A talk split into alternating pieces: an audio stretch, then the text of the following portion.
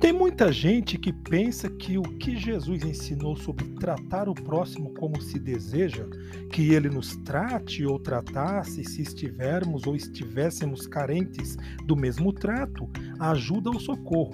É algo que supostamente não inclui os chamados estados de anomalia orgânico, psíquico, corpo, corpo comportamental, como é o caso da inclinação homoafetiva.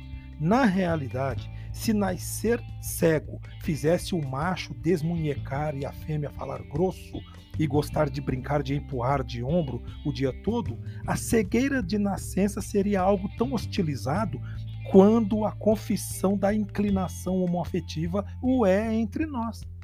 Deus criou homem e mulher e também criou tudo perfeito. Porém, este ambiente criacional já não é o original desde long ago. O Gênesis, no capítulo 3, nos introduz no ambiente dos cardos e abrolhos na criação. Ora, os cardos e abrolhos simbolizam tudo que pode passar a ser a natureza, em qualquer natureza na Terra, incluindo a natureza humana, que foi e continua a ser tão afetada por cardos e abrolhos, quanto o mundo botânico o foi e é hoje também. Nascer com inclinação sexual anômala em relação ao que a natureza da continuidade da vida determinou é algo extremamente pesado para quem sofre de tal impotência em sua natureza interior. Dizendo-se assim, não se está fazendo apologia de nada.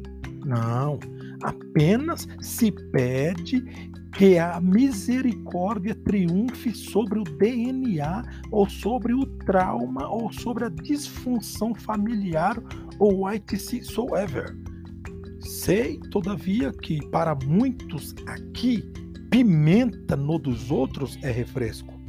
Ou será que você está se tornando mais misericordioso e humano? Tomara que você tenha esta vitória sobre o ódio e o diabo no seu coração. Aconteceu, para que nele se manifestem as obras de Deus. Eternamente grato.